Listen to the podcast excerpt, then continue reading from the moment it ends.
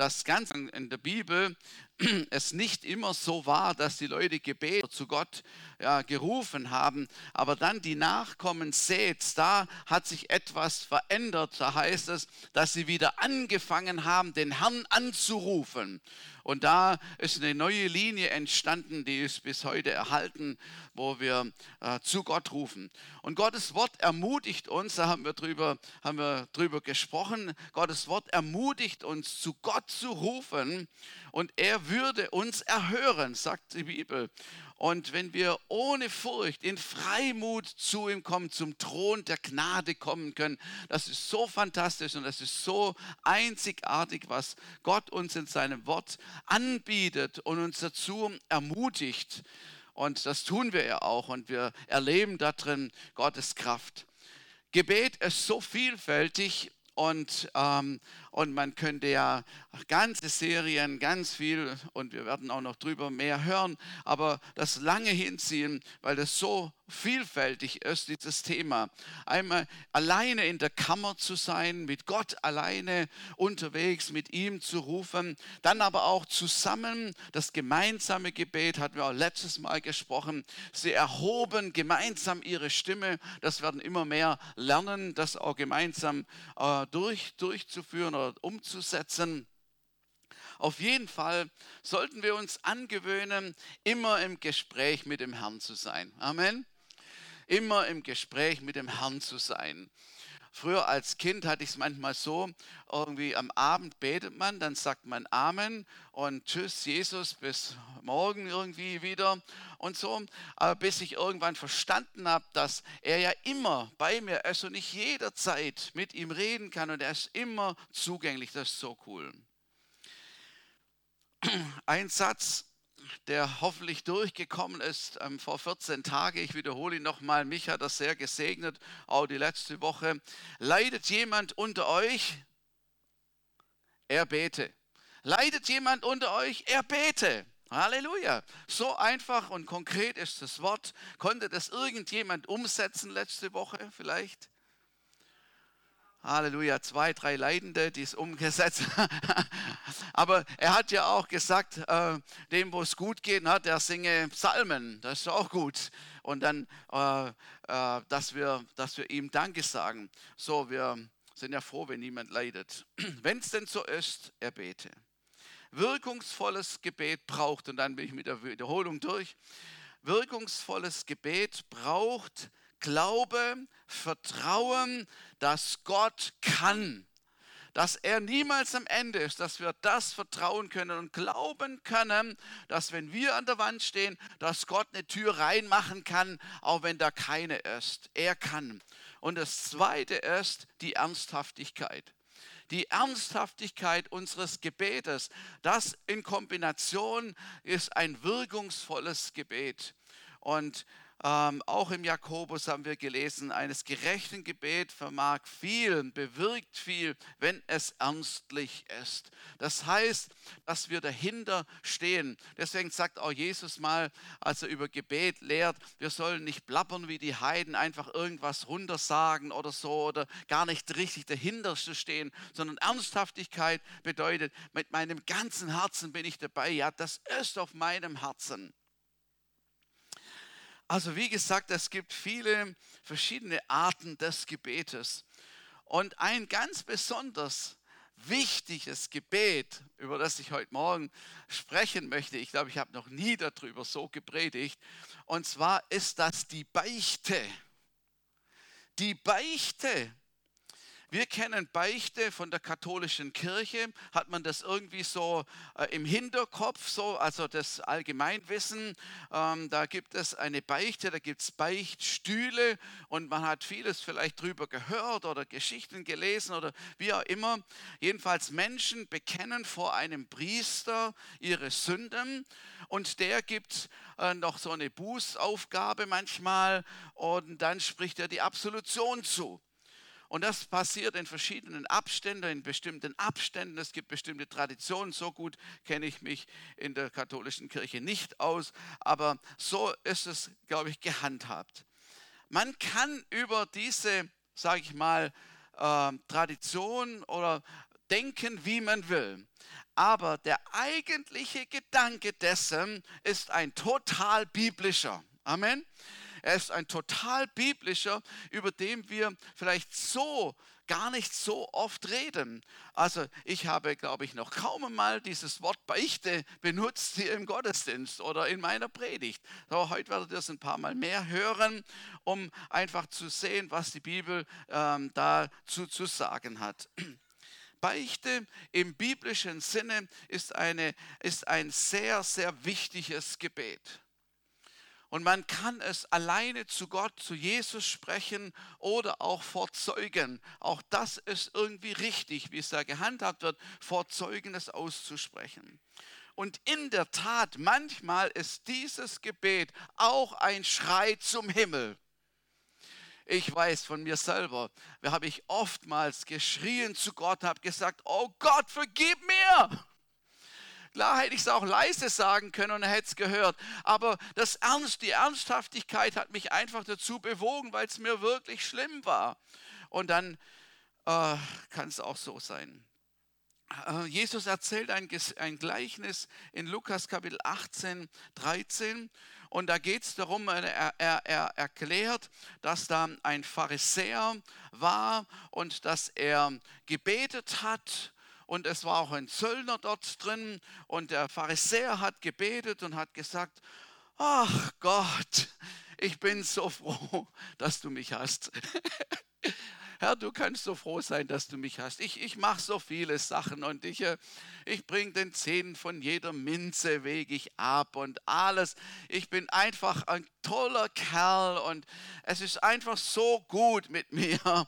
Und ich danke dir, dass ich nicht so bin wie dieser Zöllner da drüben. So, das war das eine Gebet.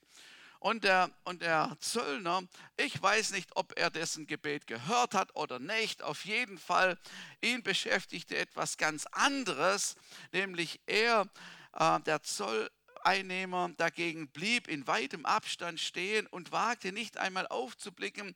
Er schlug sich an die Brust und sagte, Gott, vergib mir sündige Menschen meine Schuld.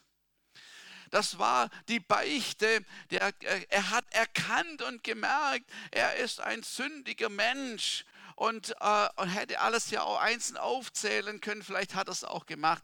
Auf jeden Fall, er ruft zu Gott und dass er Vergebung empfängt. Ernst gemeinte Beichte ist ein Bekenntnis des eigenen Fehlverhaltens. Es gibt eine Lebensbeichte. Vielleicht habt ihr schon davon gehört. Lebensbeichte bedeutet, wenn ein Mensch so anfängt, sein Leben zu sortieren. Tabula rasa, also alles auf den Tisch irgendwie zu bringen und mit Jesus neu zu beginnen, ist eine großartige Geschichte, was wir ja immer wieder, preis dem Herrn, erleben. Und einige hier sind ganz frisch dabei und das finde ich total stark. Und da gibt es eine Lebensbeichte. Also sie, die Menschen, der Mensch erkennt sozusagen, das Leben vorher war nicht mit der, mit der Bibel immer übereinstimmend. Also das ist einfach Tatsache, da gibt es jetzt keine Verdammnis. Also er war ja auch nicht äh, maßgebend bislang. Und dann kann man das alles aufschreiben, auf einen Zettel aufschreiben und was man einem einfällt, was da alles irgendwie nicht so gut war. Und dann kann man das vor Gott möglicherweise vor Zeugen, aber auch alleine, aber es geht auch vor Zeugen, das ist immer vor einem Seelsorger, vor allem einem Freund, alle Punkte durchgehen. Und ich muss echt sagen, wenn wir das schon mit Leuten gemacht haben, das ist etwas total Schönes. Es ist so etwas Großartiges, weil man hier hat einen Schuldbrief sozusagen, der nachher nicht mehr da sein wird. Und deshalb ist es so erhebend und ist so, es ist so gut. Und dann kann man sagen, Jesus, tut mir leid, bitte vergib mir und reinige mich davon. Manchmal drückt uns die Schuld auch wenn man schon länger gläubig ist, kann es sein, es gibt ein schlechtes Gewissen. Das ist übrigens eine gute Einrichtung von Gott.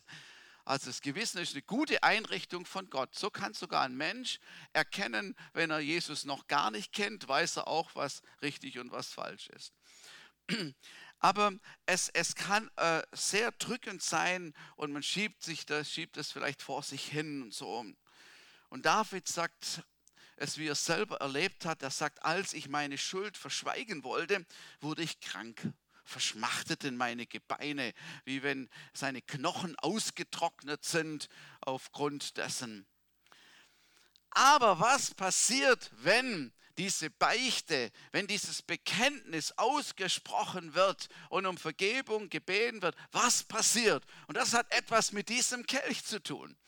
Aber wir haben das, Annette hat es ja schon, schon äh, gesagt, es ist das Blut Jesu, was etwas, was damit zu tun hat, warum Vergebung überhaupt stattfinden kann. Das ist einzigartig, das ist megamäßig. In 1. Johannes 1, Vers 7, der zweite Teil, da heißt es, das Blut Jesu, seines Sohnes, reinigt uns von jeder Sünde. Und nur er kann Sünden vergeben. Halleluja.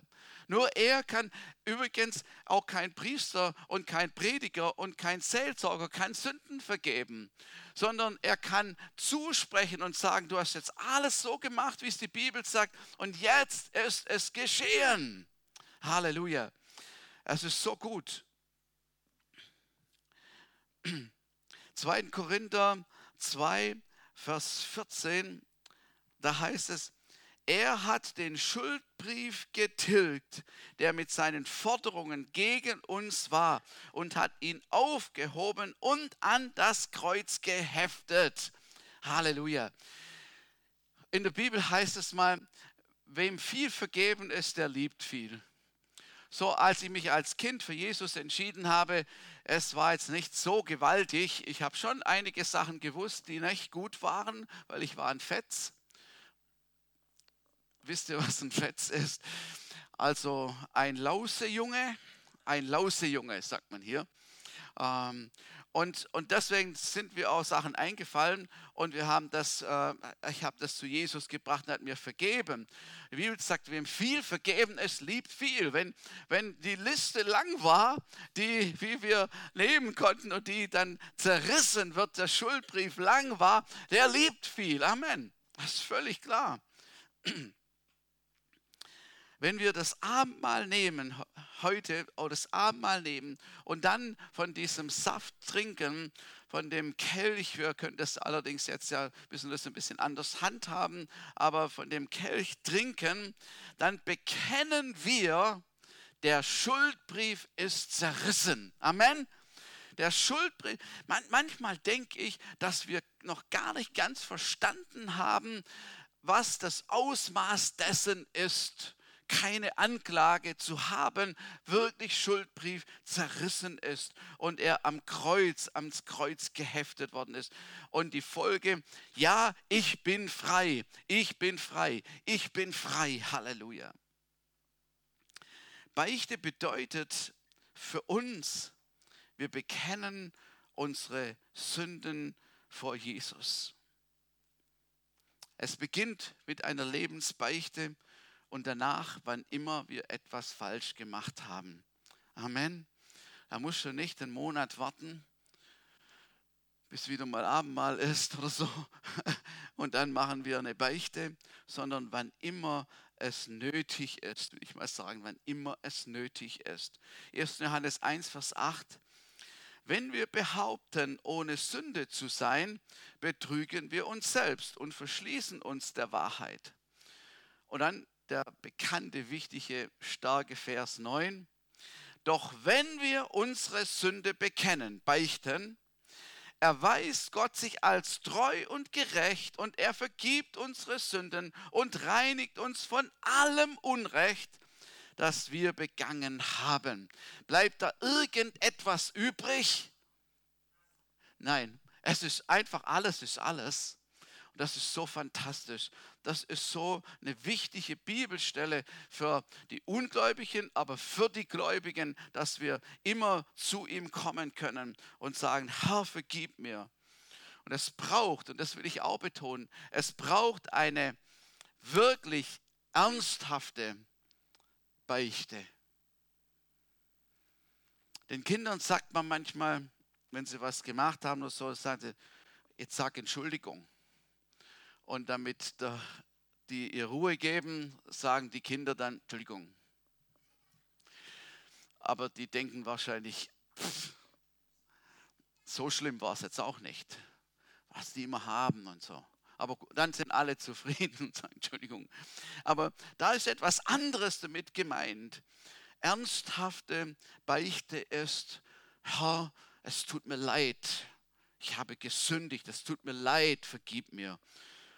Halleluja. Das ist etwas mit Buße und Umkehr äh, hat es mit zu tun, dass man sich auf Vornehmung weiß, dass, dass ich will das so nicht mehr. Ein Beispiel in der Bibel, auch ein Gleichnis, das Jesus erzählt, das altbekannte, wirklich äh, weit bekannte äh, Beispiel, der verlorene Sohn als er, er hat sich ja alles auszahlen lassen und ist abgehauen und wollte sein eigenes Ding drehen und so hat das auch gemacht und so, bis er dann ähm, einige Schwierigkeiten bekommen hatte und dann bei den Schweinen gelandet ist und dort äh, Hunger gelitten hat. Und dann ist er in sich gegangen und er formuliert seine Beichte die ganze Zeit er hat sich überlegt, ich muss heimgehen, ich will heimgehen zu meinem Vater, ich will ihm sagen, was sage ich ihm? Und dann hat er seine Beichte formuliert. Heute hätte man es wahrscheinlich aufgeschrieben, ins Handy eingetippt, damit man es ja nicht vergisst, alle Punkte. Und dann sagt, ich, wenn ich zu ihm komme, werde ich sagen, das hat er auch angefangen zu tun, Vater, ich habe gesündigt gegen dich und gegen den Himmel. Und er hätte alle Einzelheiten aufzählen können. Und wenn der Vater es zugelassen hätte, hätte er es wahrscheinlich auch gemacht. Er hätte sagen können, ich war wirklich arrogant, ich war rebellisch, ich war respektlos dir gegenüber, angeberisch. Ich habe auch nicht gottgefällig gelebt in der ganzen Zeit, wo ich weg war. Es tut mir so leid, es tut mir so leid, vergib mir. Aber was Jesus mit dem Beispiel der sagt, ist, dass der Vater sein Herz sah und auch die Buße sah, diese Beichte sah und ihm vergeben hatte. Und er hat ihn wiederhergestellt, in Ehren gebracht. Versteht ihr? Wenn vergeben ist, dann ist es nicht mehr so, dass, äh, dass das Makel immer da dran hängt oder so, sondern er hat ihn wieder zu Ehren gebracht den Ring gegeben und die neuen Kleider und gesagt, das ist mein Sohn und jetzt feiern wir, dass der da ist. Es gibt allerdings auch nicht ernst gemeinte Beichten, auch biblische Beispiele, und zwar Pharao. Pharao äh, in Ägypten äh, hatte, ja, hatte das Volk Israel gefangen gehalten und es waren Sklaven und so und mussten da dienen und so weiter. Und, ähm, und er sollte das Volk ziehen lassen und er hat es nicht gemacht. Und dann kam ja Gott mit den Plagen und es waren schlimme Sachen dabei. Und als die Plagen so schlimm waren, nur ein Beispiel raus, da hat Pharao dann schnell Mose rufen lassen, 2. Mose 10, Vers 16. Da rief der Pharao schnell Mose und Aaron herbei und sagte, ich habe gesündigt gegen den Herrn, euren Gott und gegen euch und dann bete für mich, dass der Hagel wieder weggeht, dass die Plage weggeht. Das war sein Anliegen ja, dass die Plage weggeht aber er war nicht wirklich reumütig. Ich habe, Mensch, hätte ich sie doch ziehen lassen, Mensch, ich habe einen Fehler gemacht oder so. Nein, er hat das wiederholt und wiederholt und seine Beichten wiederholt. Ja, neunmal die Beichten wiederholt und beim letzten Mal ging es dann nicht mehr anders, sodass er dann wirklich, also auch nicht, dass er es eingesehen hätte, aber sie ziehen lassen musste. So die Beichte, die wir bringen, darf nicht etwas Anerzogenes, etwas Oberflächliches sein oder um Vorteile irgendwie zu bekommen, ohne wirklich Einsicht zu haben. Zum Glück kennt nur Gott unser Herz. Das ist gut und das müssen auch nicht Menschen beurteilen, ist die jetzt echt oder nicht, sondern das ist, was Gott beurteilt. Ihr könnt nur sagen, ich kann nur sagen, lasst es uns in einer guten Art und Weise tun. Manchmal beichten wir erst, wenn wir erwischt wurden. Auch da gibt es ein Beispiel in der Bibel. Äh, der liebe Achan, äh, sie hatten gerade erfolgreich Jericho eingenommen und dann haben sie gesagt, ja, schwupps, das Ei, das ist ein kleines Ding, das machen wir mit weniger Leuten. und so. Auf jeden Fall ähm, hat äh, in Jericho war das so, das war der Befehl, dass alles vernichtet werden sollte und dass man sich nicht darin bereichern soll. Das war wie so, wie soll ich mal sagen, das war die Erstlings, es war die erste Stadt, die eingenommen war, die sollte Gott gehören und alles, was damit auch, äh, erbeutet worden ist. Und dann hat der Achan eben das nicht befolgt und hat gestohlen und dann äh, konnten sie das, die kleine Stadt da nicht einnehmen und dann wurde nachgefragt, woran hat das gelegen, was ist der Punkt? Und dann hat Gott gesagt, gesündigt und so weiter. Und Achan, Achan hätte Buße tun können, er hätte eine Beichte jetzt ablegen können, sagen, jetzt aber schnell, ich mache alles wieder in Ordnung. Aber er hat es nicht getan und der Kreis wurde immer enger. Es wurde immer enger. Es kam immer mehr zu ihm zu, auf ihn zu. Zuerst der Stamm und dann die Familie und so bis letzten Endes es vor ihm, Josua stand vor ihm und sagte, was hast du gemacht? Und dann beichtet er. Josua 27. Da antwortete Achan dem Josua und sagte, es ist wahr, ich habe gegen den Herrn, den Gott Israel, gesündigt, das und das habe ich getan. Hat er aufgezählt, was er alles mitgenommen hat und so weiter. Aber wenn die Beichte nicht ernst gemeint ist, es gab keine Vergebung. Das Gericht war schrecklich, da Altes Testament. Aber übrigens, es gibt Konsequenzen für dem, wenn wir, wenn wir, wenn wir Dinge äh, tun, wie es die Bibel sagt, unsere Schuld bekennen, reinigt er uns und so. Das ist eine gute Folge. Aber es gibt auch das andere und es gibt immer Konsequenzen. König Saul ist auch so jemand gewesen. König Saul sollte nach seiner, einer Schlacht auf Samuel, den Propheten, warten, der dann das Opfer vornehmen würde, das Dankopfer und so weiter.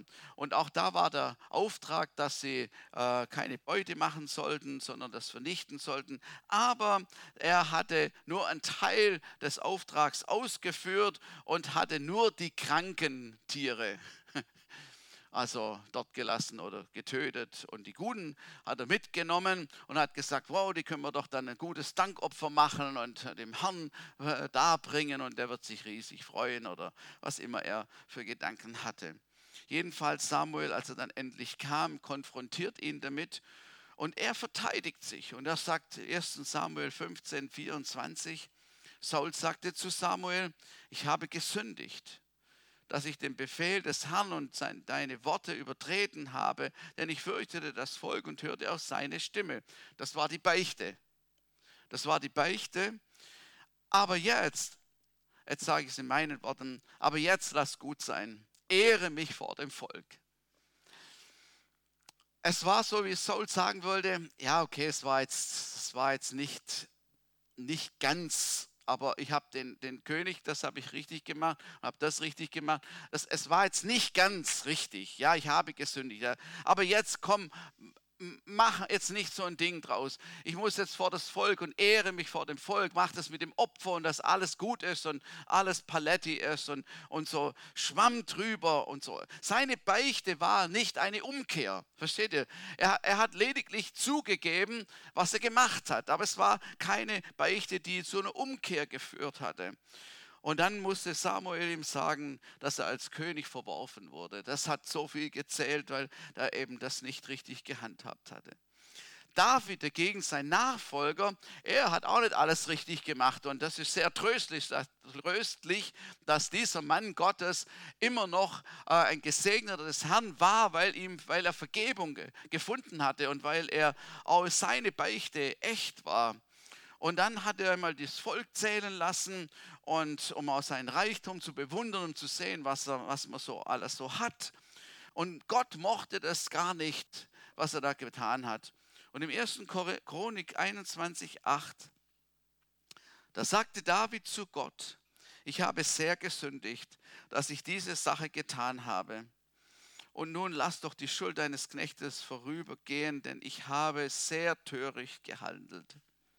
Er tut wirklich Buße über dem, was er getan hat und dass er hier ähm, ja, nicht auf Gott gehört hat oder überhaupt etwas getan hat, was ihm nicht gefallen hat.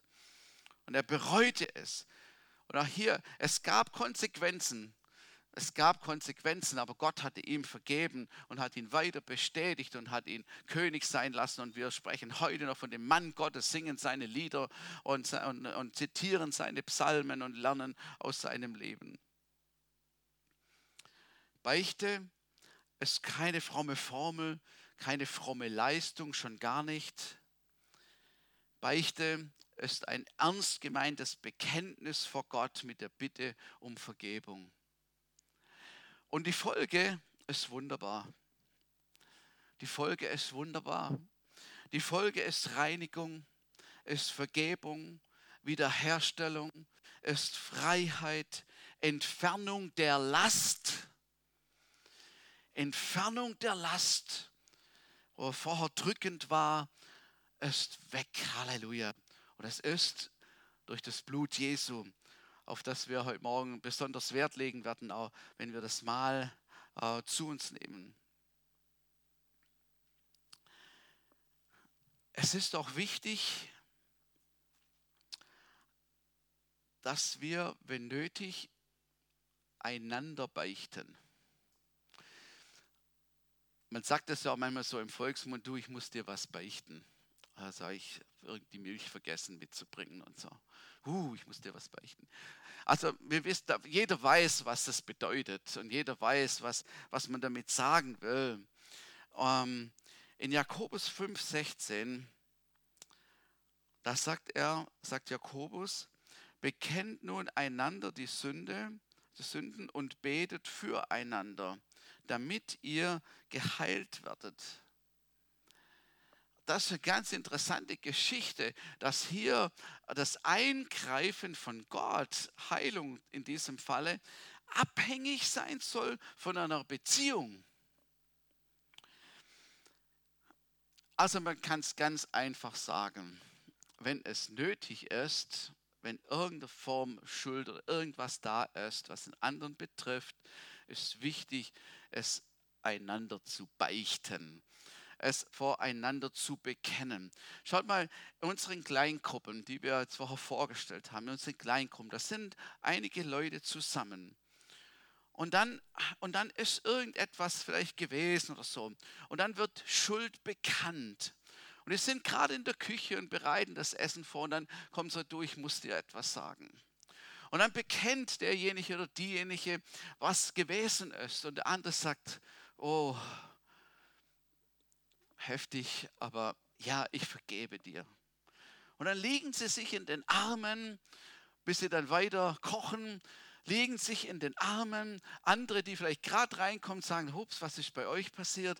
Ja, wir haben gerade was in Ordnung gebracht und alle strahlen sie über ein Gesicht. Und die Kleingruppe in dem Abend hat sich sowas von gelohnt, weil es einfach sowas von gut war, weil Menschen etwas in Ordnung gebracht haben. Es ist, das ist wirklich wichtig, dass wir voreinander Respekt haben, respektvoll miteinander umgehen. Und, und diese Beichte ist, hat ja immer was mit Demut zu tun, muss man schon sagen. Ein Stolzer wird nie beichten. Das hat man dem Pharisäer ja gesehen. So, also alles ist gut, alles Paletti und so. Aber wenn, wenn Stolz da ist, können wir nicht beichten. Aber deshalb braucht es die, die Demut, sich zu demütigen und zu sagen, es tut mir leid, es war nicht in Ordnung, es war nicht gut, vergib mir. In der Ehe muss man das ständig machen. Amen. Wehe, wenn wir es nicht machen. Dann kommt aber ein Haufen zusammen. Den kriegt man fast nicht mehr weg dann. Also das ist völlig normal. Man muss so viel Respekt voreinander haben, um einander zu vergeben und einander um Vergebung zu bitten. Ja, ich war hier ein Stinkstiefel. Es tut mir leid. Vergib mir. Da kannst du zwar erklären, wie es war, das hilft dir noch ein bisschen und vielleicht dem anderen auch, um das Zusammenhänge zu erkennen, aber, aber es ist wichtig zu sagen, es tut mir leid. Es tut mir leid. Und dann ist alles wieder gut, dann gibt es einen Kuss und dann geht es in eine gute Richtung weiter. Amen. Halleluja.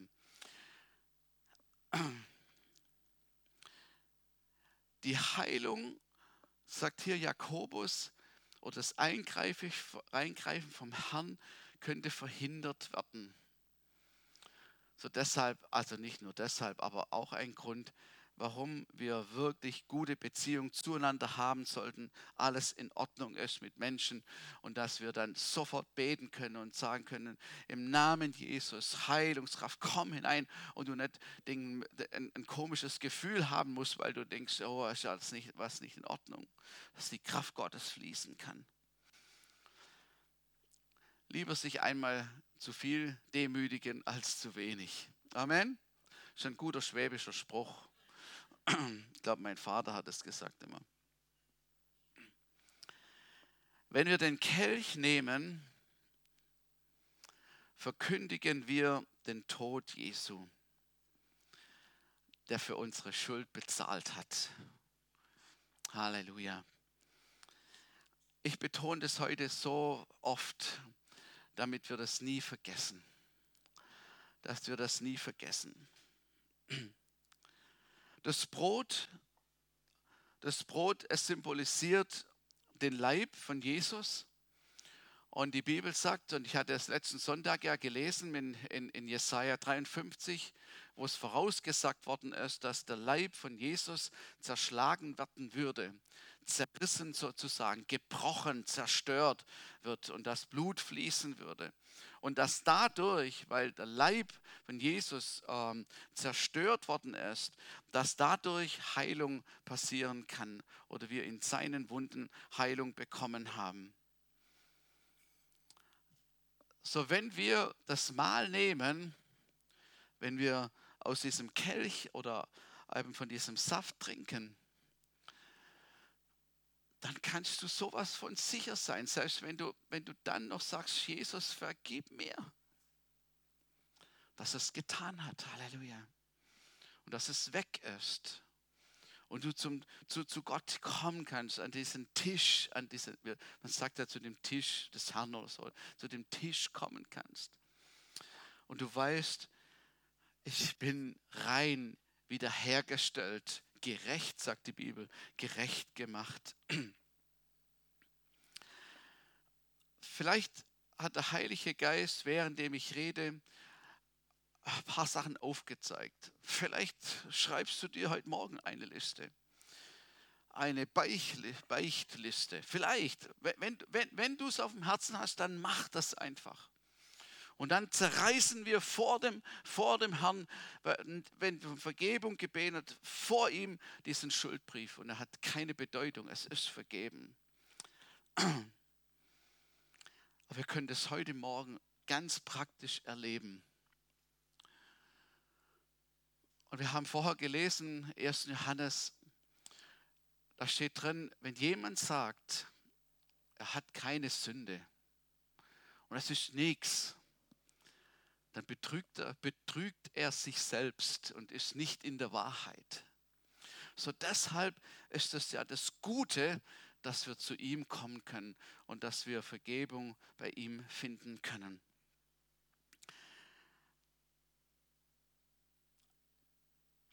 Ich lese, was ähm, Paulus den Korinthern schreibt bezüglich des Abendmahls damit wir das in Erinnerung haben, auch diese Bedeutung. Also ich will noch sagen, dass das Abendmahl selbst ist kein Sakrament und es ist also für uns nicht und es ist trägt nicht zur Vergebung der Sünden bei, sondern sondern es erinnert uns an das, was Jesus getan hat. Er sagt, wann immer ihr das, ihr verkündigt den Tod Jesus, wie eine Art Predigt, die wir machen. Wir verkündigen den Tod Jesus und bekennen, ja, wegen ihm sind wir hier. Wegen ihm können wir frei und rein sein. 1. Korinther 11, 23. Denn folgendes habe ich vom Herrn empfangen und euch überliefert. In der Nacht, in der unser Herr Jesus verraten wurde, nahm er ein Brot, dankte Gott, dafür, brach es in Stücke und sprach, das ist mein Leib, der für euch hingegeben wird. Feiert dieses Mahl immer wieder und denkt daran, was ich für euch getan habe, so oft ihr dieses Brot esst. Ebenso nahm er nach dem Essen den Kelch mit Wein und reichte ihn seinen Jüngern und sprach, dieser Kelch ist der neue Bund zwischen Gott und euch, der durch mein Blut besiegelt wird. So oft ihr aus diesem Kelch trinkt, denkt an mich und an das, was ich für euch getan habe. Denn jedes Mal, wenn ihr dieses Brot esst und aus diesem Kelch trinkt, verkündigt ihr, was der Herr durch seinen Tod für uns getan hat, bis er kommt. Und jetzt kommt wieder etwas zur Ernsthaftigkeit. Darum wird jeder, der gedankenlos und leichtfertig von diesem Brot isst und aus dem Kelch des, dem, des Herrn trinkt, schuldig am Bleib und am Blut unseres Herrn. Jeder soll sich also prüfen und jeder dann von dem Brot essen und von dem Kelch trinken. Hier, der Paulus, war ja nicht dabei bei diesem letzten Abendmahl, aber er hat es von Gott empfangen, von Jesus empfangen. Ihm war es so gegenwärtig und deshalb schreibt er das den Gemeinden, dass wir, äh, dass wir wissen, wie wir das handhaben sollen und wie wir das handhaben können.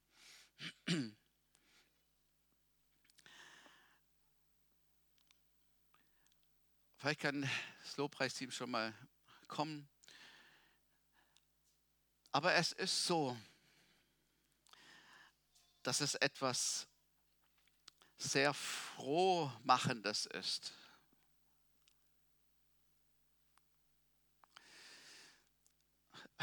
Und wann immer, wann immer wir das Mahl nehmen, ich muss sagen, der Kelch ist für mich immer irgendwie das Eindrücklichste, weil ich mir so bewusst bin, ähm, dass nur Jesus Schuld erlassen kann und wie gut es ist, dass er es macht. Und wie oft man ich das schon gebraucht habe und immer wieder brauche. Und deshalb, es ist keine Verdammnis für die, die in Christus Jesus sind. Halleluja. Halleluja. Also wenn wir jetzt dann gleich zum Mahl gehen, dann wie immer dein Zustand ist, ob du gerade etwas bekannt hast, gebeichtet hast, um Vergebung gebeten hast oder ob du natürlich clean hierher gekommen bist, fröhlich in der Beziehung mit dem Herrn, alles gut, dann ist es im Endeffekt, es ist dasselbe. Dann, dann freuen wir uns sowas von drüber, dass er es auf jeden Fall getan hat, so oft getan hat und immer wieder tun wird.